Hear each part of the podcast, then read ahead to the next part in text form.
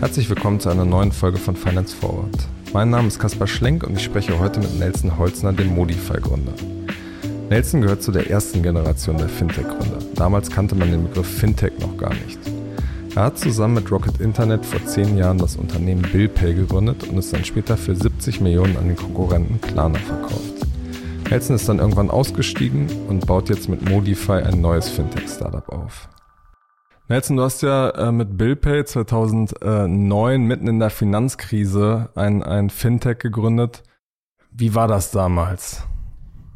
Für mich sehr neu jedenfalls. Ja, das äh, war für mich wie auch Neuland. Ähm, ich habe vorher keinen Unternehmer und äh, ja, die Rahmenbedingungen in der Finanzkrise waren natürlich auch nicht so ganz, ganz einfach. Äh, gerade wenn es darum geht, auch Geld hin und her zu bewegen oder vielleicht auch ähm, gewisse Formen von von Darlehensgewährung zu, zu machen. Äh, da war schon so ein bisschen, bisschen Unruhe im Markt, sage ich mal so. Aber Wie habt ihr das ganz konkret gemerkt?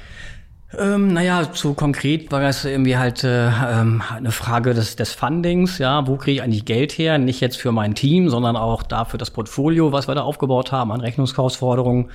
Ähm, und da haben wir eben halt mit Banken gesprochen, die mehr oder weniger dann, dann von der Finanzkrise getroffen waren.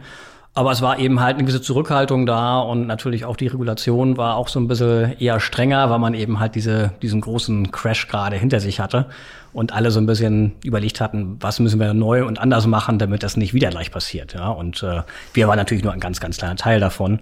Aber man hatte schon atmosphärisch, war jetzt nicht so eine Aufbruchstimmung, würde ich sagen, ja. Ähm, ihr habt ja mit BillPay ähm, äh, Rechnungskauf und Ratenkauf äh, für, bietet ihr für, für Online-Shops an. Das war ja ein Markt, der sich im Grunde genommen noch entwickelt hat, auch zu der Zeit. Wie hast du vom Geschäft her dieses, diese Startphase äh, erlebt?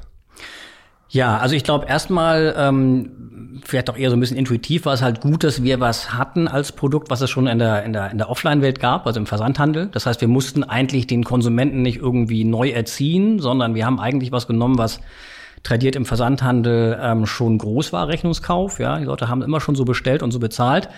Ähm, und wir haben das eigentlich ja nur in den, in den äh, E-Commerce reingetragen. Das war, glaube ich, schon im Nachhinein ein großer Fortschritt, dass man nicht irgendwas Neues den Leuten beibringen musste, keine Wallets oder ähnliches, ähm, sondern die konnten das machen, was sie schon konnten, nur eben halt online in dem Falle. Ähm, ich glaube, für mich so mit am spannendsten war, ähm, dass man eben wirklich ran musste an den Kunden. Also wir haben nicht lange überlegt, äh, an dem Businessplan, vielleicht äh, rückblickend, vielleicht, vielleicht ein Tickchen zu lange sogar, sondern wirklich gesagt, wir bauen, wir gehen live, wir holen uns irgendwie jetzt mal die ersten Händler und versuchen auf dem Produkt zu lernen. Ähm, das war was, was ich früher nicht gemacht hätte und ich fühlte mich auch nicht bereit, schon live zu gehen. Ehrlich gesagt, da haben mich dann eben halt auch meine Leute um mich rum äh, gesagt, äh, komm, wir machen das jetzt so, wir können hier nicht noch ein halbes Jahr irgendwie auf dem Excel rumschrubben und überlegen, wie der Businessplan aussieht. Lass uns live gehen. Gab es dann auch gleich äh, erste kleine Fehler, aus denen ihr gelernt habt?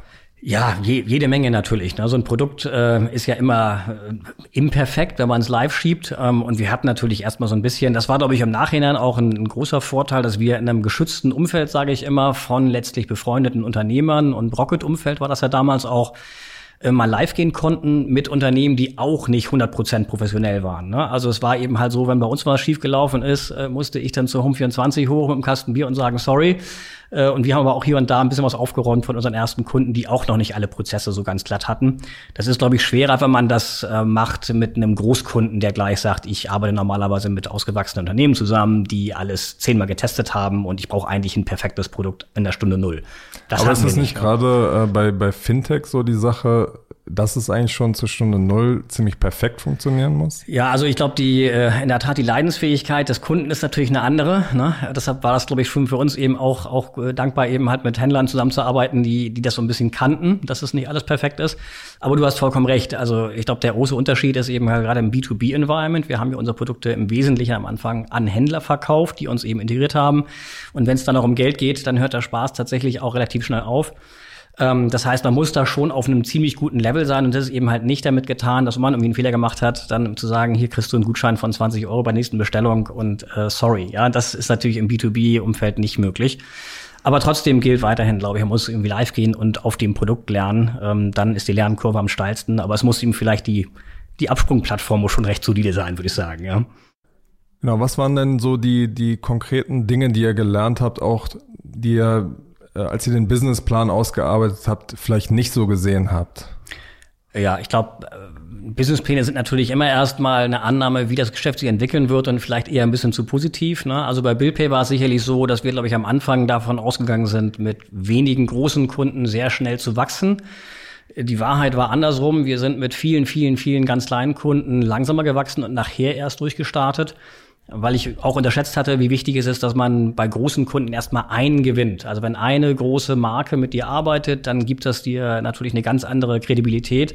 Und wenn du keinen hast, dann wartet immer der andere gerade, dass irgendwie ein anderer aus dem Markt eben der Erste ist. Ne? Das hat bei uns auch so zwei, drei Jahre gedauert. Und ist es auch ein Vertrauensding? Absolut. Ja, ich meine, niemand will als große Marke natürlich auch vielleicht äh, mit jemandem arbeiten, wo das noch nicht so richtig funktioniert. Und wenn man eben halt mit einem Großen arbeitet, bei uns war das damals Esprit als erster großer Händler, das war so, da ist der Knoten geplatzt. Da hatte man eben keine Glaubwürdigkeitsdiskussion mehr, auch als junges Unternehmen. Mhm.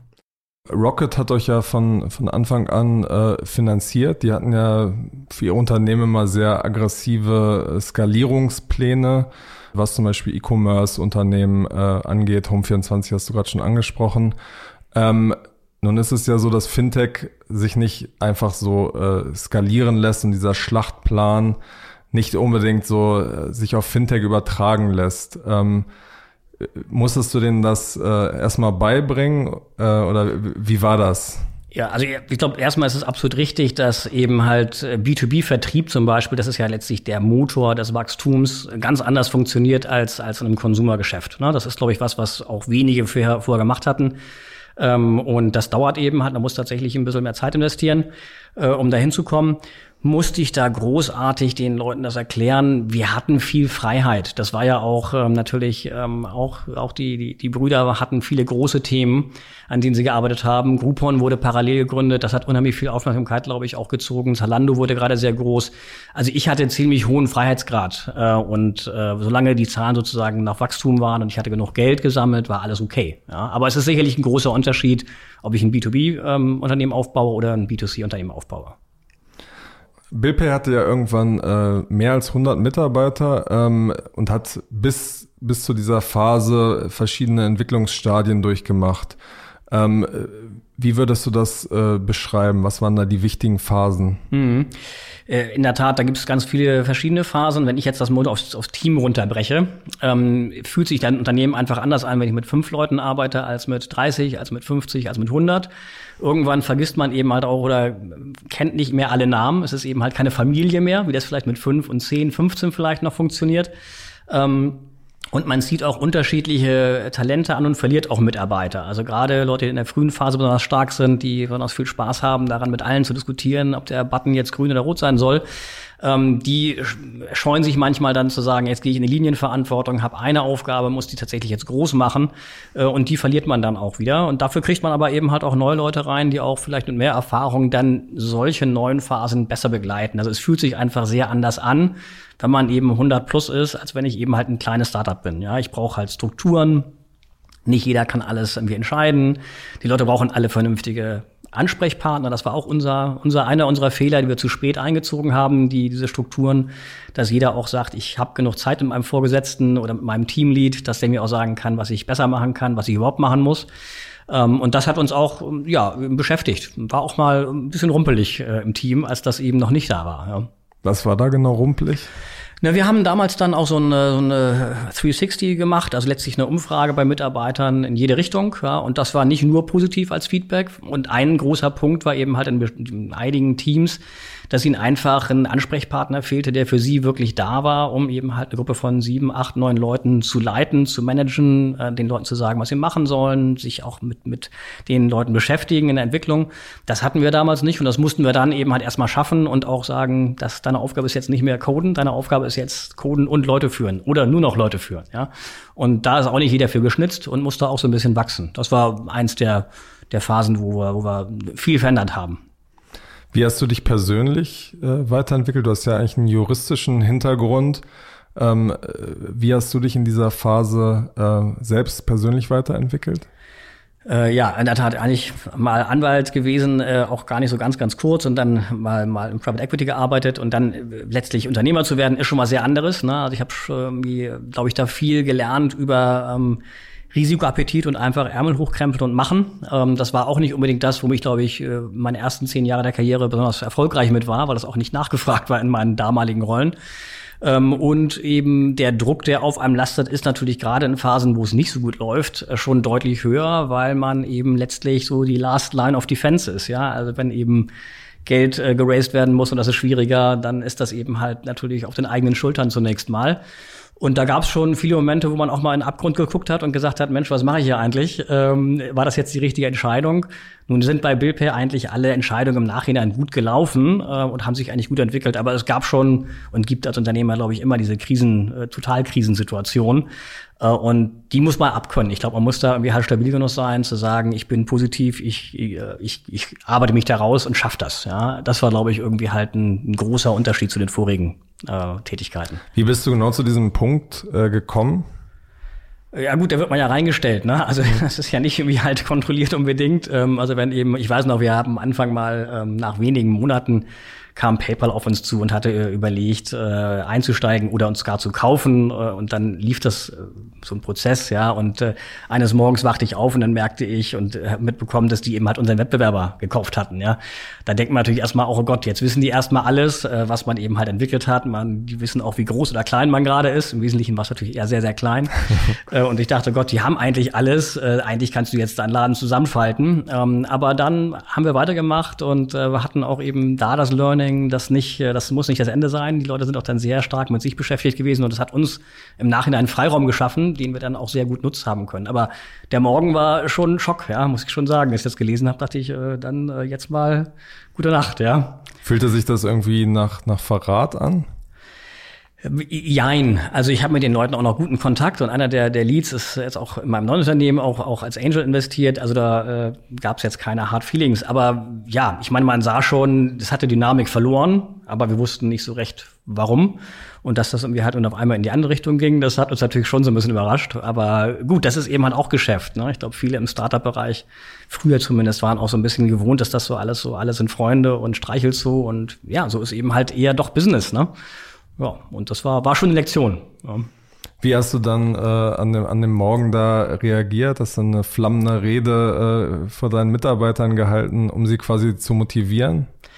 Ähm, das weiß ich ehrlich gar nicht mehr genau. Ich weiß nur noch, ähm, was ja viele, was, was ja oft in diesen Situationen wichtig ist, dass man das, glaube ich, als Unternehmer erstmal selber mit sich ausmacht und erstmal durchatmet und das ein bisschen auf sich wirken lässt, bevor man dann völlig bedroppelt ins Büro geht und den Leuten sozusagen äh, mitteilt, oh Gott, jetzt ist hier irgendwie halt was ganz Schlimmes passiert weil natürlich doch gerade in kleineren Teams mit jüngeren Leuten die Leute sich sehr stark dann doch noch anlehnen. Also wenn der Chef fällt oder eben halt äh, große Schwäche zeigt, dann äh, ist das eben halt schlecht fürs, für, fürs Team. Nicht? Also ich habe mit Sicherheit erstmal, glaube ich, einen Kaffee getrunken und habe mir vielleicht mal ein Stündchen mehr Zeit genommen, ins Büro zu gehen und habe es dann eigentlich, das ist auch so mein Stil, einfach auch matter of factly mitgeteilt. Ja, Ich glaube, das Wichtigste ist, dass man dann ehrlich kommuniziert, authentisch sagt, das ist nicht toll, ja, aber kann eben halt auch gut aussehen. Wir müssen jetzt weiter gerade auslaufen.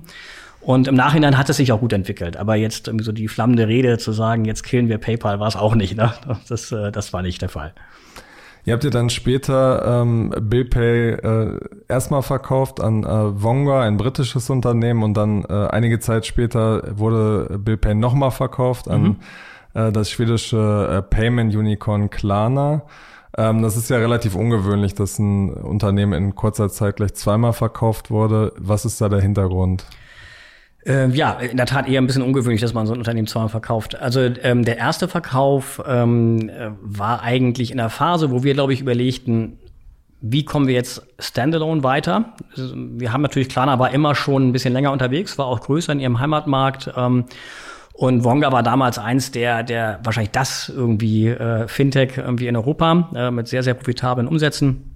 Ähm, das hat sie nachher leider nicht so richtig halten lassen, aber das war die Idee, dass man sagt, man geht in eine größere Einheit und macht sozusagen aus einem sehr erfolgreichen Single Product, Single Country Wonga-Unternehmen letztlich sowas Größeres, ja, also letztlich so ein Bundling von verschiedenen Aktivitäten mit, mit einem Billpay E-Commerce-Thema dann irgendwie halt in, dem, in einem Dach. Ähm, das haben wir auch sehr erfolgreich gemacht. Also letztlich hat das der Billpay jetzt nicht groß geschadet. Wir hatten weiterhin unsere Eigenständigkeit und sind dann auch sehr schön äh, da gewachsen. Ähm, und dann ist eben äh, der Hauptgesellschafter, eben Wonga, ist dann doch in Bedrängnis geraten, weil das Geschäftsmodell in Frage gestellt worden ist vom, vom Regulator in, in England. Ähm, und dann musste Geld her. Und da BillPay eben nie voll integriert worden ist und auf einer eigenen technischen Plattform gelaufen ist, war es eigentlich relativ klar, das beste Asset in der Wonga-Gruppe war eben BillPay und auch am leichtesten zu verkaufen mit eben halt einem eigenen Team und Operations. Und, äh, und dann war eben halt klar, wir müssen das jetzt irgendwie verkaufen, das Unternehmen, um eben halt der Gruppe wieder Liquidität zuzuführen. Und so haben wir es dann letztlich ähm, an, an, an Klarna verkauft, der natürlich eigentlich auch ein natürlicher Erwerber war für das Geschäft, weil ähm, wir schon so mit die Hauptkonkurrenten und die beiden Marktführer sicherlich auf dem deutschen Markt waren. Äh, und so hat man das eben konsolidiert und das ist, glaube ich, auch insgesamt ganz gut gelaufen fürs Unternehmen und fürs Team. Hat sich das irgendwie so ein bisschen nach äh, Niederlage äh, auch angefühlt, dass man äh, an Klarna dann letztendlich, die ja so der, der Hauptkonkurrent äh, war, dann verkauft wird und darin aufgeht? Die Marke ist jetzt ja verschwunden. Ähm, also ja, ich wäre sicherlich auch lieber auf der Seite gewesen desjenigen, der, der selber kauft. Ne? Ich glaube, alles andere wäre gelogen. Auf der anderen Seite ähm, haben wir, glaube ich, mit BillPay auch eigentlich alles erreicht, was man in so einem ersten Venture äh, schon, wenn es gut läuft, dann erreichen kann. Ne? Und von da habe ich so für mir eine Bilanz, ist es gut. Ja, ich habe irgendwie alles soweit, glaube ich, da erreicht, was man so in so einem Venture machen kann, von aufbauen, groß machen, ähm, lizenziert bekommen bei der BaFin, profitabel machen, war ein sehr profitables Geschäft. Ähm, und lustigerweise, die Marke gibt es tatsächlich immer auch noch. Die wird natürlich nicht mehr richtig vertrieben aktiv, aber es gibt viele äh, Unternehmen, bei denen der BillPay eben integriert ist und das nicht überführt worden ist, aus verschiedenen Gründen. Ähm, aber klar, letztlich irgendwie bin ich auch deshalb nicht dabei geblieben. Nicht? Also ich glaube, das hätte auch schon so ein bisschen komisch ausgesehen, wenn man irgendwie halt acht, neun Jahre lang harter Wettbewerb ist und dann auch immer vom Blau auf, auf, auf Rosa äh, switcht äh, mit seinem T-Shirt und sagt, äh, jetzt, jetzt äh, singt man das Klarna-Lied die ganze Zeit. Aber Gab's ich habe da auch äh, so, so kulturelle äh, Differenzen, oder? Ähm, also das war eigentlich weniger der Fall. Natürlich ist eine Klarna als Organisation schon viel, viel größer gewesen. Also von daher in einem anderen Level, sage ich mal so. Ne? Ähm, wir waren, glaube ich, 150 etwa, als wir verkauft haben. Die waren wahrscheinlich schon 2000 oder so. Fühlt sich anders an. Aber das hat kulturell sehr, sehr gut funktioniert. Wir haben ja auch viel natürlich dann diesen Prozess erstmal vorbereitet und äh, intensiv natürlich auch, wurde insbesondere bei uns reingeschaut. Ähm, kulturell war das eigentlich sehr gut, würde ich sagen, äh, und habe da auch absolut großen Respekt davor, was eine Klarna gebaut hat. Also es ist ein Wahnsinnsunternehmen letztlich geworden. Und äh, ich glaube, da haben auch viele was noch lernen können und wir auch. Ne? Also ich glaube, wir haben im Nachhinein noch viel vom Wettbewerb gelernt und gesagt halt, na, also der Schritt, da sagen wir, wir halt sehr ähnlich unterwegs. Ähm, ich glaube, wir waren operativ wahrscheinlich ein bisschen besser, ne, oder wahrscheinlich sogar ein gutes Stück weit besser. Aber das ganze Thema Branding, Rollout, ähm, Aggressivität, da irgendwie auch in den Markt zu gehen, Risiken zu nehmen, manchmal auf Märkten, wo es auch wehgetan hat, meiner Klarna. Ähm, das haben die sehr, sehr gut gemacht. Sie haben super Geld geraced, tolle Investoren. Da haben wir auch viel, viel, glaube ich, uns abgucken können. Ne? Hm.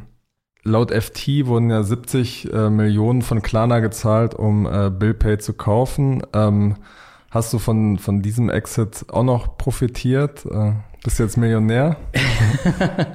also ich habe davon schon noch profitiert, aber natürlich auch aus dem, aus dem ersten Verkauf. Ähm, die Zahl kann ich ja nicht bestätigen, aber das ist, da ist schon was beim Team hängen geblieben. Das war mir auch wichtig, ähm, gerade auch bei denjenigen, die es auch ja gemeinsam aufgebaut haben über eine lange Zeit. Als wir verkauft haben an Klarna, war das ja schon das Jahr acht oder neun. Das ist ja für ein Startup schon relativ lang. Ne? Und ich glaube, insgesamt ist, war, das, war das ein fairer Deal für die allermeisten. Hätte man natürlich, im Nachhinein würde man sagen, wir hätten gar nicht verkaufen sollen beim ersten Mal. Ja? Im Nachhinein ist man natürlich da, da schlauer. Würde ich, glaube ich, auch nicht mehr so machen. Aber äh, insgesamt Warum ist das, nicht, ich, genau? Naja gut, ich glaube, wenn wir ein bisschen mehr noch ähm, durchgehalten hätten, wir waren gar nicht so weit weg von der Profitabilität. Damals beim Verkauf, das war eher so, dass man sagt, okay, na, so eine Bonga sitzt schon auf Riesenfunding ähm, und da kann man quasi auf so eine fliegende Rakete schon aufspringen noch und das sozusagen dann noch mal schneller irgendwie halt äh, nach oben katapultieren. Im Nachhinein hätten wir wahrscheinlich sagen sollen, wir bleiben irgendwie halt erstmal in dem Setup, wo wir sind, äh, raisen nochmal Geld, ja, und geben uns selber nochmal zwei, drei Jahre, um dann auch vielleicht selber in dieses Stadium reinzukommen. Ähm, haben wir nicht gemacht, war wir vielleicht auch hier ein bisschen zu bläugig, irgendwie zu sagen, jetzt können wir irgendwie halt davon auch so ein bisschen so ein Windfall-Profit mitnehmen, auf einem größeren Partner auch mitzuwachsen. Ähm, aber gut, ja, also beim nächsten Mal ist es dann anders hoffentlich. Ne? Hm. Stand für dich mal zur Diskussion, nach einem der, der Exits äh, aufzuhören? Äh, nee, eigentlich nicht. Also, ähm, also erstmal könnte ich es auch nicht, ja. Ich habe Familie und die wollen alle noch studieren und äh, habe auch selber noch ein paar andere Pläne. Und ähm, nee, also mir macht's auch noch zu viel Spaß. Ich wäre auch nicht derjenige, der es, glaube ich, auch könnte, so als Persönlichkeit. Also deshalb mache ich ja auch was Neues. Ähm, ich glaube, da ein bisschen Pause zwischendurch finde ich immer gut, ähm, dass man wie halt mal sich nach großen Etappen mal wirklich rausnimmt für vielleicht ein, zwei, drei Monate. Ähm, aber so richtig dann pensioniert zu werden oder eben vielleicht sehr aktiver Angel, das machen ja auch einige, auch ganz, ganz toll, ähm, ist, glaube ich, einfach nicht so das, was, was ich auch besonders gut kann, ehrlich gesagt. Mhm. Ich glaube, ich bin besser an meinem eigenen Themen am Rumschrauben, als jetzt irgendwie halt als, als Business Angel meine Zeit zu verbringen. Nach BillPay äh, hat es ja ein kurzes Intermezzo bei äh, AV, einem Corporate Startup von äh, Diebold Nixdorf äh, die so unter anderem so Payment Terminals äh, erstellen. Ähm, wie kam es, dass du dann nur so kurz geblieben bist? Ja, erstmal war das sozusagen gar nicht auf der Agenda. Das äh, kam auf mich zu über den Headhunter, wie das ja manchmal so ist, ähm, als ich dann irgendwie halt so ähm, bei, bei Bild bei mich langsam rausgenommen habe. Ähm, ich fand das unheimlich spannend als Aufgabe mal in so einem Corporate Environment, ein vergleichsweise großes Team, also wir waren 200 Leute über verschiedene Büros verstreut mit irgendwie 70 Millionen Umsatz damals, also es hat schon sehr, sehr ordentlicher Umsatz, wenn man mir überlegt, wahrscheinlich für den deutschen Fintechs mit das größte damals, äh, wahrscheinlich das größte äh, und eben halt die Reise von ähm, von einem, von einem Corporate Environment, die wollten weg von der Hardware, was sie von ihrer Muttergesellschaft eigentlich traditionell sehr, sehr gut konnten und auch gemacht haben, hin zu einem Software-Business äh, und zu einem Payment-Business. Und die wollten jemanden auch da haben, der das schon mal so gemacht hat und der das irgendwie anders verkörpern kann, als vielleicht jemand, der innerhalb von der Muttergesellschaft groß geworden ist im Hardware-Bereich. Äh, von daher war die Aufgabe super interessant. Ähm, ich habe da auch wahnsinnig viel gelernt, aber am Ende des Tages war es irgendwie halt doch ein bisschen schwierig, die Strategie umzusetzen mit dem Team. Ähm, wie das manchmal so ist, die Muttergesellschaft selber geriet dann sehr stark ins, ins Strudeln und ich glaube, die Energie und das, das Funding, was man zunächst mal auf diesem Bereich äh, alloziert hatte, ähm, das wurde immer schwerer letztlich dann, dann einzusetzen. Und in so Krisenzeiten, ein Mutterschiff ist natürlich auch unheimlich schwer, dann auch Talent an Bord zu holen, was eben vielleicht nicht den normalen Kriterien der Muttergesellschaft entspricht. Ähm, und man saß eben halt auch in Paderborn, was sicherlich für Software auch ein bisschen schwieriger ist als vielleicht Berlin, ja. Ähm, und ich glaube, da war irgendwann klar, ähm, der Plan, den man vorher hatte und das Commitment, das Geschäft umzudrehen und auch mit Kapital zu versorgen, um das wirklich zum Software-Business zu machen, das hat da nicht bereitgestanden und das steht auch heute noch nicht bereit. Und da haben wir dann gesagt, das ist eben halt eine andere Mission als das, was wir damals gemeinsam uns überlegt haben. Ja, und ich glaube, das war so der Grund zu sagen, ähm, will man das jetzt irgendwie machen noch weiter gemeinsam oder nicht? Ähm, und da habe ich dann nach einem halben Jahr gesagt, äh, ähm, oder haben wir gemeinsam gesagt, dass das eben halt nicht die richtige Mission dann ist. Ne? Das ist auch, glaube ich, nicht die Stärken, die ich da hätte irgendwie einbringen können, ähm, letztlich ein Hardware-Business weiterzuführen. Siehst du denn äh, die ganzen Corporate Startups nach deiner Erfahrung jetzt äh, in einem anderen Licht? Äh, ja, also ich meine, also auf jeden Fall. Ne? Ich glaube, das ist unheimlich schwer, in einem Corporate Environment äh, wirklich einen Startup aufzubauen. Ähm, deshalb gibt's ja auch viele, die sich da auch, auch leider nicht so sehr erfolgreich bewegt haben. Ich glaube, es gibt immer jetzt natürlich auch so andere Modelle, die gefahren werden. Also wir haben ja auch selber gerade mit, mit Maersk irgendwie einen großen Corporate als Investor drin, der macht das eben mit einer anderen Strategie, der baut auch ein bisschen selber, aber der verfolgt die Strategie zu sagen, ich kaufe mir das ein über kleinere Beteiligungen, wie bei uns beispielsweise jetzt. Ähm, ich glaube, sonst ist das unheimlich schwer, so eine Gruppenstruktur durchzudurchbrechen, weil natürlich ähm, Begehrlichkeiten groß werden. Ja, das tolle Loftbüro in Berlin Mitte, wo alle irgendwie halt ihren Chai Latte trinken mit der tollen Espressomaschine und so. Das kommt dann auch nicht überall toll an, wenn die Leute in ihren ganz normalen Büros sitzen, irgendwie auf dem Lande und das Geld da verdienen müssen, was dann so vermeintlich die Startup-Heinis ausgeben. Ähm, und, und da braucht man, glaube ich, ein sehr, sehr gutes Backing in der Gruppe, dass man wirklich sagt, es muss letztlich ein Vorstands äh, irgendwie Commitment sein, äh, mit auch einem längeren Atem, dass man nicht immer in Frage gestellt wird. Und das ist, glaube ich, eine kulturelle Frage. Ich glaube, innerhalb eines solchen Unternehmens, auch räumlich innerhalb eines, eines solchen Unternehmens, ähm, ein Startup-Team aufzubauen, halte ich für praktisch unmöglich. Ja, ich glaube, die müssen wirklich separat sitzen, damit man eben halt auch nicht in den typischen Trott der Kantine reinfällt und um 5 Uhr dann irgendwie alles leer ist und man selber soll noch bis um 10 Uhr bleiben oder hätte genug Arbeit für 10 und will das auch hinkriegen. Also ich glaube, das ist, da hat man schon, habe ich schon viel, viel mitgenommen und es ist sicherlich ganz, ganz schwer, das erfolgreich zu machen. Seit einem Jahr baust du jetzt äh, das Handelsfinanzierungsstartup äh, Modify auf. Da ähm, kümmert ihr euch im Grunde genommen darum, dass äh, ja, Händler ihre, ihre Waren vorfinanzieren können. Ähm, über eine Online-Plattform werden diese äh, Kredite vergeben. Was ist äh, innovativ daran? Wie funktioniert das? Ja, kann man sich in der Tat die Frage stellen. Das, was wir eigentlich toll finden, ja, es ist eigentlich ein, ein Business, was es seit Jahrhunderten von Jahren gibt, ja, ähm, und was man eigentlich jetzt wirklich sehr schön digitalisieren kann. Ähm, im, Im Kern in der Tat ähm, richten wir unser Angebot an kleine und mittlere Unternehmen, die eben halt Schwierigkeiten haben, vielleicht mit klassischen Banken solche Handelsfinanzierungen äh, zu bekommen, sei es jetzt als Einkäufer schon mal vielleicht Ware vorzufinanzieren, die aus Asien verschippt wird, oder eben halt auch als Verkäufer, der sagt, ich möchte gerne neues Geschäft generieren und Zahlungsziele geben, damit die Kunden auch bei mir tatsächlich die Order placen. Ähm, und das fällt mir halt schwer, wenn ich nicht genug Liquidität habe. Und genau das machen wir kurzfristig ähm, auf einer digitalen Plattform. Es ist also letztlich alles deutlich schneller, deutlich schlanker, weil es weniger Papier ist. Ähm, und eben auf einem, glaube ich, Modell, was auf der einen Seite schon sehr, sehr lange existiert, weil man eben halt eigentlich immer dieses Thema hat, dass es alle, alle nervt, dass man da sich den, den Transit oft finanzieren muss mit eigenen Mitteln. Ähm, und die Bankenprodukte in der Regel eben halt etwas starrer sind, weil sie eben halt sagen, ich brauche mehr Zeit, ich baue da ganze äh, Prozesse drumherum, ich will auch Minimum Commitments und Minimum Gebühren haben dahinter, damit es sich lohnt für mich, mich in dem Bereich zu engagieren. Und eine Modify macht das eben halt mit mehr Flexibilität und ohne diesen ganzen festen Aufsatz. Das ist so ein Pay-as-you-go-Model. Ja. Mhm. Wo steht ihr da im Moment nach, nach einem Jahr?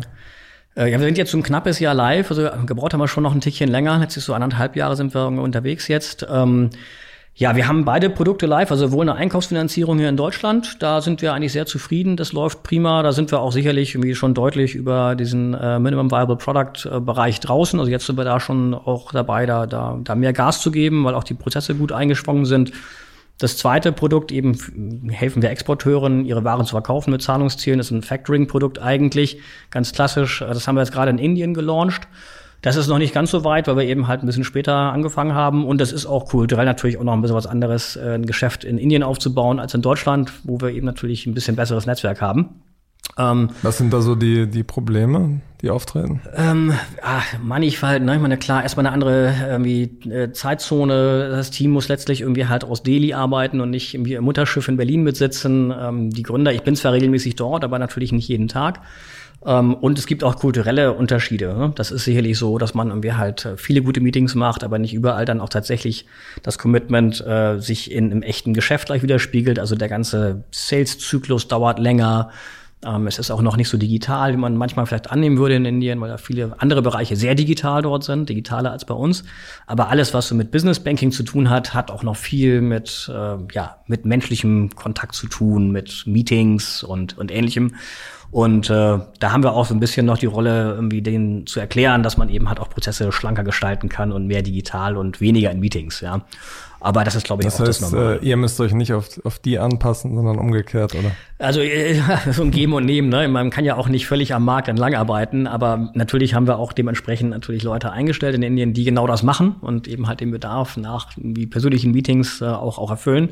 Aber klar, die Mission ist natürlich den Leuten auch zu sagen, Mensch, ihr macht so viele andere Sachen eigentlich per Handy. Auch so eine Handelsfinanzierung muss halt nicht ein Drei-Monats-Projekt sein. Äh, das geht eigentlich auch alles online. Und äh, wenn man mal jemanden noch sprechen möchte, weil eine Frage da ist, kann man auch das am Telefon machen. Es muss nicht immer ein Meeting sein am anderen Ende des Kontinents. Ne? Ähm, das ist, glaube ich, irgendwie halt was, äh, was wir, woran wir noch sicherlich arbeiten, aber auch das läuft eigentlich gut. Also eigentlich sind wir in einer guten Phase. Kann man das so ein bisschen äh, in Zahlen fassen? Ähm, ja, so ganz genaue Zahlen kann ich nicht so richtig geben, aber wir haben letztlich ähm, jetzt schon ähm, letztlich im zweistelligen Millionenbereich rausgegeben an Finanzierung und das Portfolio läuft auch sehr gut. Das ist ja meistens die Frage, Geld verleihen kann jeder, Geld wiederbekommen ist die große Kunst im, im Landing, ja. Und äh, bisher haben wir toi toi toi ähm, keine Verluste in dem Portfolio, was ein bisschen ungewöhnlich ist. Das wäre eigentlich schon was, was wir erwartet hätten, dass unser Risikomodell irgendwann auch mal einen, Produ einen Verlust produziert.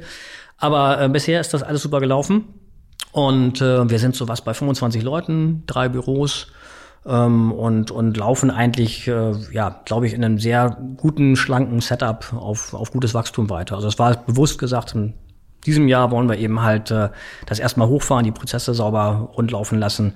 Ähm, und wenn wir halt meinen, das Produkt ist soweit, dann kann man eben halt mehr Gas geben und das wird dann sicherlich irgendwie im nächsten Jahr so sein. Mhm. Du hast ja jetzt mit dem, mit deinem zweiten eigenen Unternehmen die Chance, nochmal äh, viele Dinge in der Aufbauphase auch so ein bisschen anders zu machen. Ähm, was sind da ganz konkrete Dinge, die du jetzt in, den, in dem ersten Jahr anders gemacht hast als bei, bei BillPay? Mhm. Ja, also Äh, natürlich ganz, ganz viel, aber ich, das, was eigentlich ich am interessantesten finde, weil es so ein Soft-Faktor ist, den ich, glaube ich, bei, BillPay äh, gar nicht so richtig auf der Kette hatte, ehrlich gesagt. Ähm, wir hatten bei BillPay eigentlich nie mal investiert, ähm, am Anfang mal die, die Strategie wirklich zu formulieren und, und äh, die Werte zu formulieren und die Businesspläne gab's, aber eben da stand sozusagen kein, kein Zweck dahinter so richtig, außer Wachstum selber. Das ist ja irgendwie ein Selbstzweck. Ähm, und da habe ich meinen beiden Mitgründern, dem Sven Bauer und dem Jan Wers, die ja auch aus Billpay-Zeiten schon lange mit ihr gearbeitet haben, bewusst gesagt, bevor wir überhaupt irgendwas bauen und coden, gucken wir uns genau das an und haben uns mal eingeschlossen für drei Tage und das mal wirklich runtergeschrieben. Und das hilft jetzt ungemein. Auch sowas wie Werte, ähm, wie will man eigentlich, was will man eigentlich machen, welche Leute will man heiern, äh, nach welchen Kriterien, auch nach der Wertebasis, die man so äh, ver, ver, ver, verwirklichen will, sucht man auch Mitarbeiter.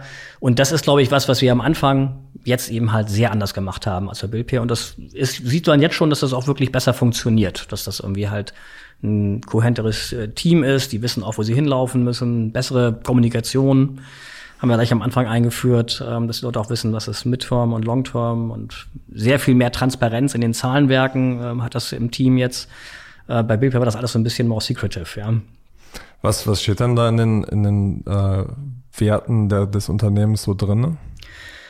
Ähm, ja, letztlich haben wir uns überlegt, also äh, was für eine Kultur wir da letztlich da, da haben wollen. Und wir haben uns eben ähm, auf, auf eine Reihe von, äh, einige sagen wahrscheinlich eher so Plattitüden geeinigt, aber was eigentlich dahinter steht, ist ja eigentlich, was passiert, wenn wir als Gründer nicht da sind, wie werden Entscheidungen getroffen. Ja, und da sind zum Beispiel Sachen wie ähm, Straight Talking, das ist so Teil unserer Kultur, dass wir wirklich auf den Punkt kommunizieren, ohne Politik, ohne hinterm Rücken irgendwie äh, Probleme anzusprechen und nicht anzusprechen oder zu vertuschen, ja, dass das irgendwie halt ganz wichtig ist. Ein anderer Wert ist Own Your Actions. Wir wollen die Leute wirklich als diejenigen haben, die ihre, ihre, ihre, ihre Aufgaben selber tatsächlich auch sich ziehen, aber eben halt auch selber durchziehen. Und wenn es eben halt nicht äh, so gut läuft, auch, auch selber dann mit unserer Hilfe gemeinsam dann, dann, dann fixen und nicht eben halt nur warten darauf gesagt zu bekommen, was sie jetzt zu tun haben. Und wenn es dann mal nicht so ist, dann eben halt auch äh, nie derjenige gewesen sind, äh, der oder die die Verantwortung hatte. Ähm, anderer Wert ist vielleicht sowas wie so Partners of Friends, ja, unser Geschäft lebt viel von Partnerschaften mit Kunden, mit refinanzierenden Banken. Ähm, und das läuft ja auch nicht immer nur super. Ja, man ärgert sich ja auch mal äh, übereinander. Und da ist, glaube ich, immer wichtig zu sagen, Mensch, irgendwie, ja, jetzt gibt es hier heute damit irgendwie ein Problem vielleicht. Und da ärgert man sich auch drüber, dass was nicht richtig gelaufen ist. Ähm, aber long term sind das eben halt Partner, die wir auch wirklich an uns binden wollen. Und deshalb gucken wir eher darauf hin, dass wir das Positive rausziehen, auch wenn es mal hier und da eine Herausforderung gibt. Ja. Solche Werte, das, das hört sich ja mal gut an. Äh, wie achtet ihr darauf, dass das äh, tatsächlich auch so eingehalten und gelebt wird? Ja, super schwieriges und relevantes Thema. Nicht? Ähm, man kann natürlich viele Sachen irgendwie an die Wand hängen, das haben wir auch gemacht, um es visibel zu machen. Aber ich glaube, das lebt sehr davon, dass wir eben halt ganz, ganz viel machen. Daily Stand-ups zum Beispiel, damit jeder mal irgendwie halt äh, am Anfang des Tages weiß, wer was macht, an welchem Thema arbeitest. Das ist so dieses Straight Talking, ja, wenn ich ein Problem habe, brauche ich Hilfe, muss ich es da irgendwie halt auch äußern. Ähm, da werden auch die Erfolge natürlich gefeiert, ja. Ähm, wir machen auch viel so in Feedback-Runden dann so, ein, so, so ein Test zu sagen, okay, was sind so eigentlich die Stories, wo wir diesen Wert gelebt haben, ja. Und äh, in einem Offsite, was wir vor kurzem gemacht haben, war das auch mal ein Thema, wo wir uns als Gründer rausgezogen haben und das Team mal wirklich gesagt haben, überlegt mal, haben wir die Werte, leben wir die eigentlich, sind das die richtigen Werte?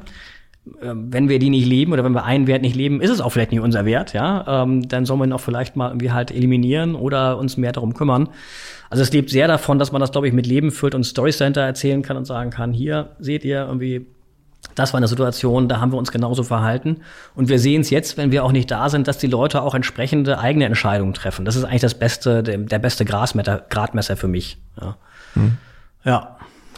Alles klar, vielen Dank, Nelson, und ähm, bis zum nächsten Mal bei Finance Forward. Ja, herzlichen Dank auch.